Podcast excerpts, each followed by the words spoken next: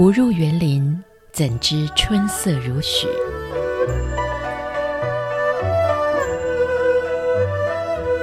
不只是昆曲 Podcast。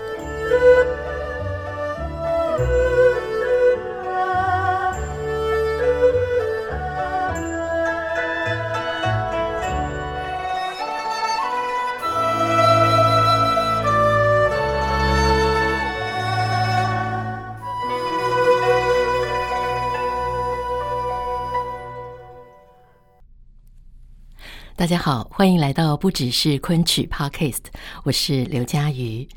今天在节目当中呢，我们接续着上一集，我们继续来聆听岳美缇老师她在昆曲今生的这一路上许多的故事。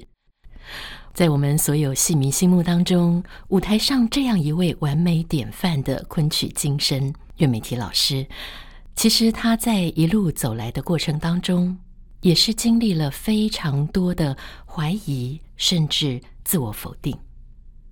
但是他怎么样在不断的努力、不断的学习以及追寻的过程当中，真正的找到了自己的路，抓住了昆曲的精神。我们接下来就一块来听岳美缇老师所带来的分享。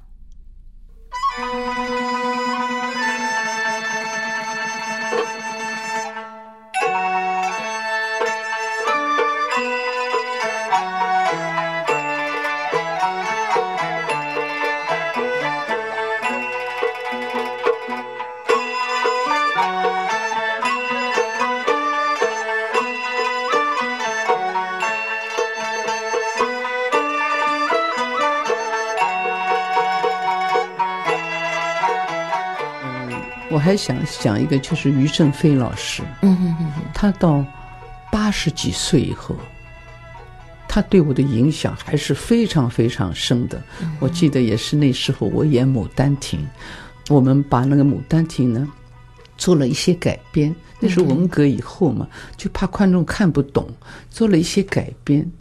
在一次昆曲汇演当中，我们也拿出来了。嗯嗯，当然。嗯，看戏的人都说好看，好看。那些专家呢，就觉得，嗯嗯，不予肯定。那么我自己马上感觉到，他们对我们这种革新啊、改革是有看法的。是，而且后来的舆论呢，就好像针对我这个女小生。哦，为什么呢？我那次化妆，我也想要漂亮。嗯，我觉得我们那种传统的化妆呢。挺死板的，就是一个白，一个红，一个黑。对。那么我那次是请了一个化妆师，那个化妆师是画话剧的，但是他古装话剧都会画，类似现在的电视化妆师。结果做出来，很多人说：“哇，岳美缇从来没看见你那么好看，像个男孩儿。”哎呀，那你看我多开心啊！像个男孩是我最开心的，我就这么上去了。结果有一些专家。都对我没有好评哦，于是我一下子微掉了，我所谓的就没信心了。嗯，因为整个过程在创作过程中我都参与。我为什么参与？我很想把这个戏弄出来，编剧啊、导演啊、服装啊、灯光，我就是参与。因为我自己那时候已经学过导演了嘛，我就都参与。结果我就否定自己对昆曲的认识。我就是很轻易的否定掉自己，这一个否定对我来说打击很大。我内心否定自己，结果于老师知道我的情绪，他就把我叫去，他还是用那句很平淡的话说：“他说要按这个戏平心而论，下半部比较弱，因为你们新编的东西多。”但他不否认新的，嗯，他说再磨个几年。我相信会好的，啊，他这是一个，嗯哼，第二个，嗯，第二个，他说，你不要抱怨自己女小生，嗯哼，女小生有女小生的特长，她的表演细腻，嗯哼哼哼，优美，这是你的长处，嗯哼，我当时已经觉得自己完全没有了，是，觉得吃戏也不不对了。自己的表演也不对了，自己对昆曲的认识也不对，整个不对了。于老师讲了这么两句话，嗯，对我来说是极大极大的鼓励。就从此，我对我这个女小生自己要反思：我为什么一天到晚对自己有没有信心？嗯，因为什么呀？那么就在这个时候，我就重新起步。嗯哼。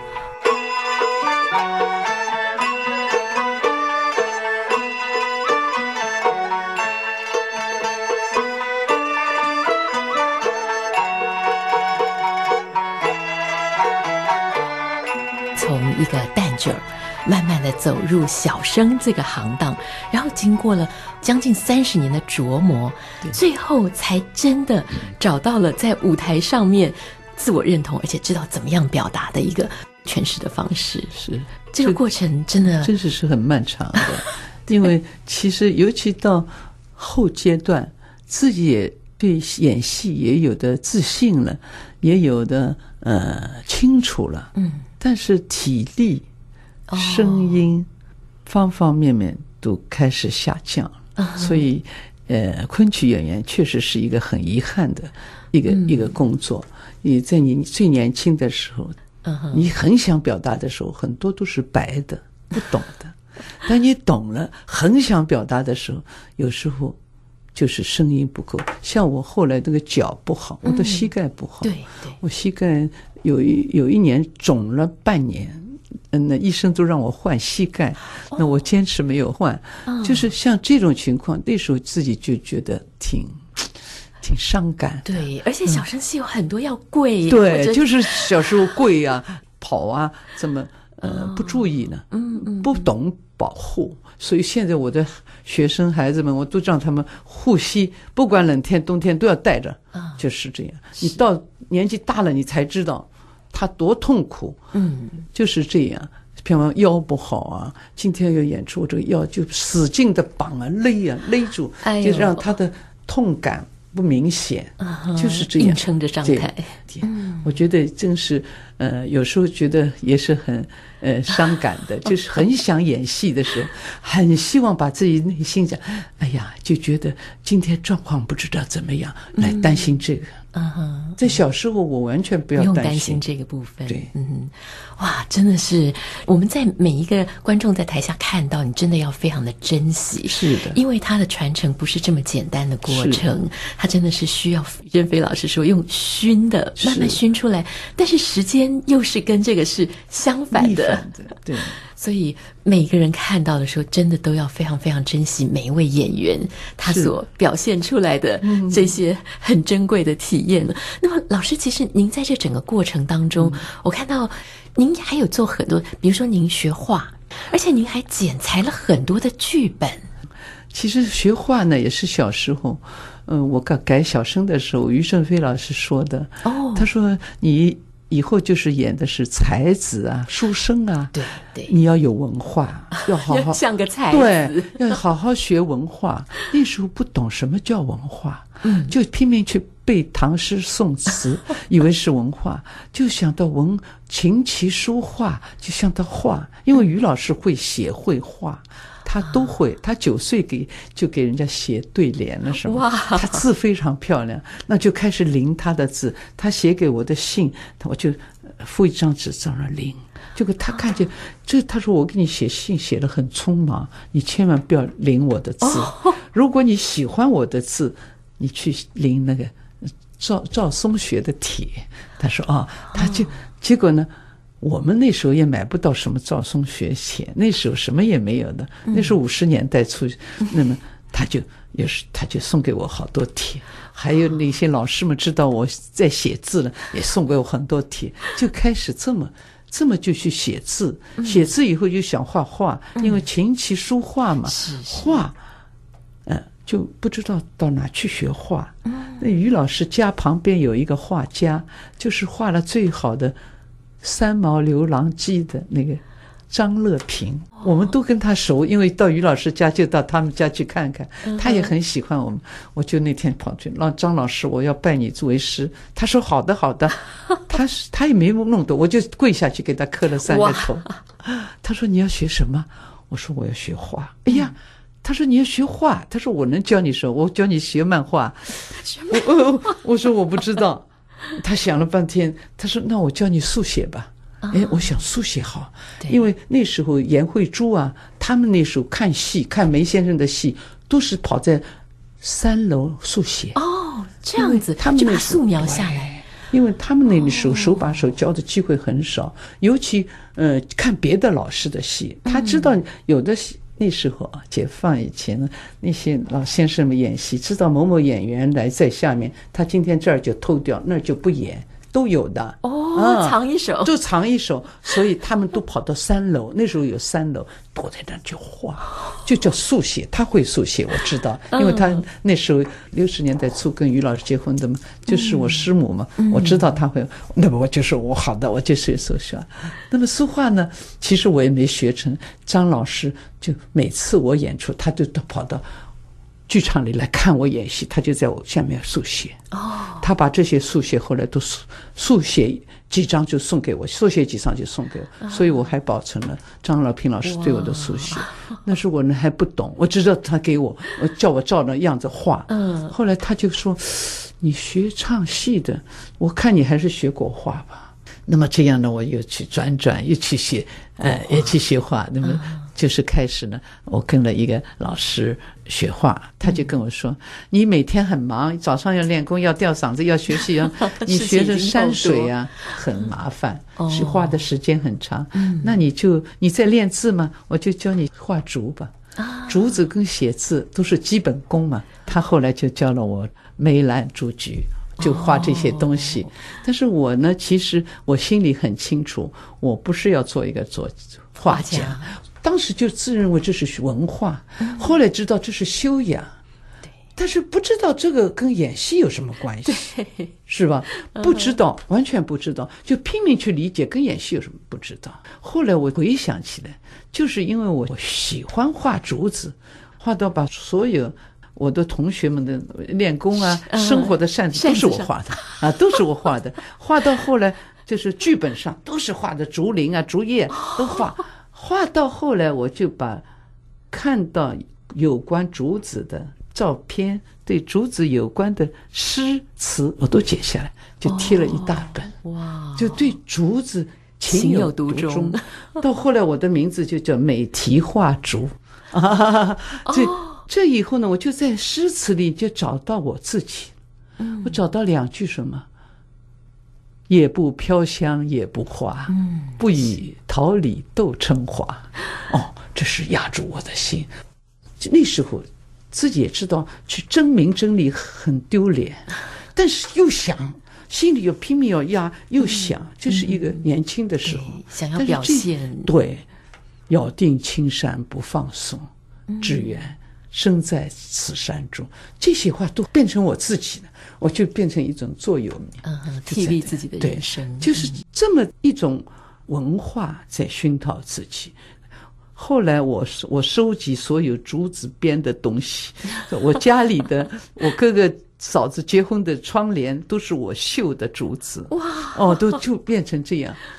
这个一种爱好呢，让我真的我就碰到了我画画老师的老师。就非常有名的沈石佳老师，他是一个非常非常有名的一个画家，但是他当时是工工艺美校的校长。嗯，和文革我就跟他接触以后，我他家住跟我家住的不远，我经常去，我从他身上感受到很多气质。当时我追求什么？追求书卷气。嗯，我不要人家说的脂粉气。什么叫书卷气？于老师就是书卷气，但是我还是就感觉他是书卷气。书卷气怎么外化？我不知道。嗯嗯嗯。我到这个沈老师家去，他是教室嘛，而且我从他的家里，文革以后住了很小的房子，他每一个角落，他搁置的非常精致的东西。哦。他这个笔挂在那儿，那个那一层上面是放了两个小小的葫芦啊，那个那几张画方面，他那个笔是怎么架的？我看就像一个非常精致的展览馆，这就是他的家。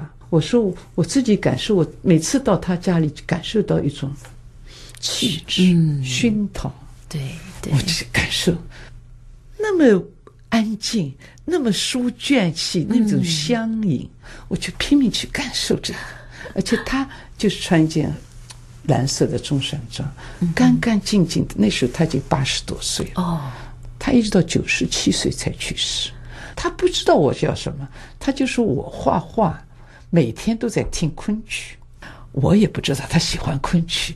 我说你听什么？他说我就听你的三醉，三醉就是吕洞宾三醉岳阳楼。嗯，那个唱腔在我们来说是非常好的。嗯，于正飞老师三岁在他父亲手里抱着他，他母亲去世了，抱着他睡觉就唱这个曲子。他六岁就会唱这个曲子。他六岁唱曲子是是因为他父亲在教人家曲子，他在旁边听，那人唱来唱去唱不会，他就唱了。嗯，他们说来来来，你会唱，就这么发现他会唱。对，就这个曲子，嗯，他说我一直我一听这个曲子，他说我眼前就有山有水，那个山那个山雾怎么缭绕，我会想象。他告诉我想象。一个搞艺术的人要学会想象。我当时对对，但是我不知道下面应该想什么。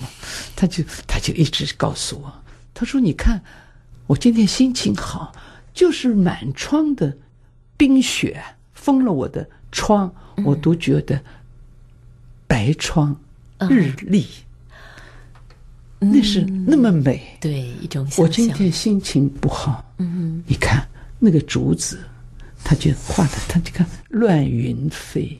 嗯，他说整个艺术表现就是靠一个艺术家的一个想象。嗯哼，那时候我才真正的一点懂得哦，想象对一个演员的重要是多么重要。这就是我学了画以后，我得到的很多的嗯启发。别人可能没机会听到。对对对，这个是在我这个一生当中，我对艺术的一种。感悟和一种追求，嗯、其实就是从很多的点点滴滴当中，嗯，学来的。哇。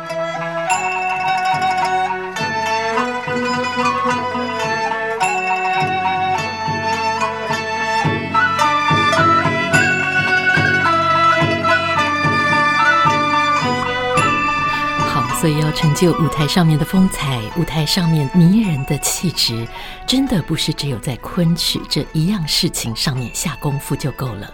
这当中的点点滴滴，其实是一种文化的厚度。听了岳美缇老师所带来的分享，相信您现在一定能够更加深刻地体会到，为什么她能够在舞台上面成就了让大家都这么喜爱的昆曲今生迷人的书卷气。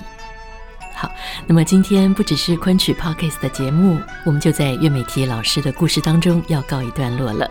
谢谢您的收听，我们下次再会，拜拜。